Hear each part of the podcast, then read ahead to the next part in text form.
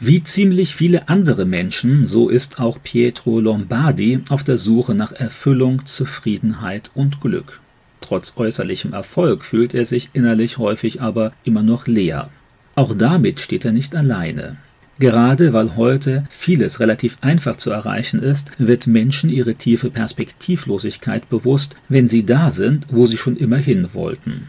Für viele ist die positive Aufmerksamkeit anderer Menschen das, wonach sie sich eigentlich sehen. Sie wollen eine echte Bedeutung haben, Anerkennung und Liebe von ihrer Umgebung erhalten. Bis zu seinem Auftritt bei der Castingshow Deutschland sucht den Superstar verlief Lombardis Leben eher unspektakulär bzw. eigentlich enttäuschend. Er wuchs in Karlsruhe auf und war ein schwieriger Jugendlicher. Pietro Lombardi verließ die Schule ohne Abschluss, brach seine Lehre ab und jobbte dann für ein Taschengeld. Daneben träumte er von einer Karriere als Profifußballer. Auch in diesem Bereich war Lombardi nicht wirklich erfolgreich und gab das Fußballspielen nach einem Beinbruch schließlich auf. Bei YouTube veröffentlichte er einige einfache Musikvideos und wurde 2011 mit 18 Jahren für Deutschland sucht den Superstar nominiert. Pietro Lombardi gewann und hatte zumindest kurzfristig einige musikalische Erfolge.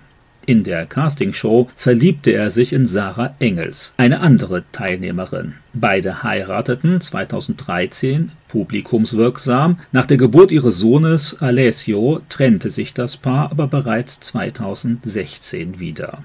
Zitat: Als ich DSDS gewonnen hatte, war ich so traurig erinnerte sich Pietro zehn Jahre später in einem Video.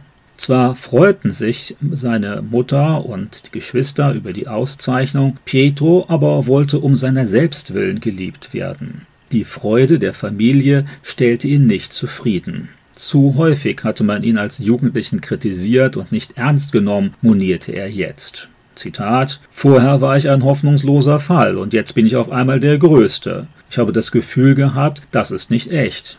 Pietro brach daraufhin mit seiner Familie und suchte sich neue Freunde.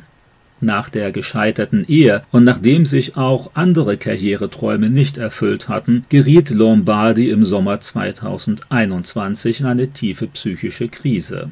Nach eigenen Aussagen fühlte er sich innerlich leer und empfand sein Leben als weitgehend sinnlos. Er spürte nur noch eine tiefe Traurigkeit über sich und sein Leben. Stundenlang musste er heftig weinen. Zitat, ich habe mich komplett selbst verloren, schreibt er in diesem Zustand. Zehn Jahre nach seinem DSDS-Erfolg sieht er auch das Verhalten seiner Eltern aus einem anderen Blickwinkel. Zitat, ich war nun einmal ein Chaot. Wenn man da nicht streng genug ist, dann keine Ahnung, was passiert. Im schlimmsten Fall landest du im Gefängnis, kommentierte Lombardi seine eigene Jugend. Zwischenzeitlich ist er froh über die Strenge und den Druck, mit dem ihm seine Eltern zeitweilig begegnet waren. Jetzt will der Sänger mit neuen Projekten weitermachen. Er kündigte an, nicht mehr einfach in die Kamera zu lachen, wenn ihm gar nicht danach ist. Zukünftig will er auch andere Gefühle offen zeigen. Natürlich kann keiner in die Zukunft schauen. Was Pietro Lombardi in den kommenden Jahren macht, bleibt abzuwarten. In tiefe Lebens- und Sinnkrisen aber kann jeder Mensch geraten, wenn er wirklich zum Nachdenken kommt und bemerkt, dass viele seiner großen Ziele sich bei näherer Betrachtung gar nicht als so erstrebenswert entpuppen. Schon viele Prominente mussten diese Erfahrung machen, dass sie mit zunehmendem Bekanntheitsgrad immer einsamer wurden und kaum mehr auf Menschen trafen, die sie einfach um ihrer selbst willen mochten. Irgendwann gehen auch die neuen größeren Ziele aus, auf die es sich noch hinzuarbeiten lohnt. Es entwickelt sich sogar die Angst, das Beste bereits hinter sich zu haben, gerade wenn der Erfolg und die öffentliche Aufmerksamkeit zu bröckeln beginnt.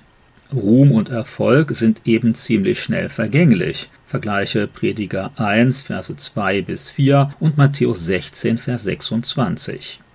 Wofür aber sind alle Anstrengungen und Hoffnungen des Lebens letztendlich? Vor dieser Frage stehen alle Menschen früher oder später, ganz gleich, ob sie berühmt sind oder eher unbekannt. Nur wer lediglich in den Tag hineinlebt oder sich weigert, tiefer über das Leben nachzudenken, der geht gewöhnlich an dieser Frage vorbei. Hier helfen auch keine Betäubungsmittel oder Psychiater. Christen sehen das Ziel und den Sinn des Lebens nicht so sehr in den kleinen Vergnügungen des Alltags oder der Anerkennung anderer, obwohl auch das natürlich ganz angenehm sein kann. Christen betrachten das Leben als eine Art Probezeit für den Himmel. Das irdische Leben ist demnach nicht alles, sondern eher eine Vorbereitungszeit.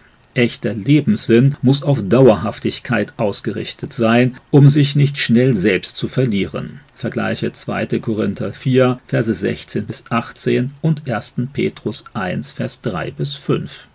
Es geht um die immaterielle, ewige Seele des Menschen, um seine eigentliche Persönlichkeit, die von Gott konstruiert und erhalten wird. Diese Seele überdauert den Verfall des Körpers und strebt zurück zu Gott, ihrem Ursprung.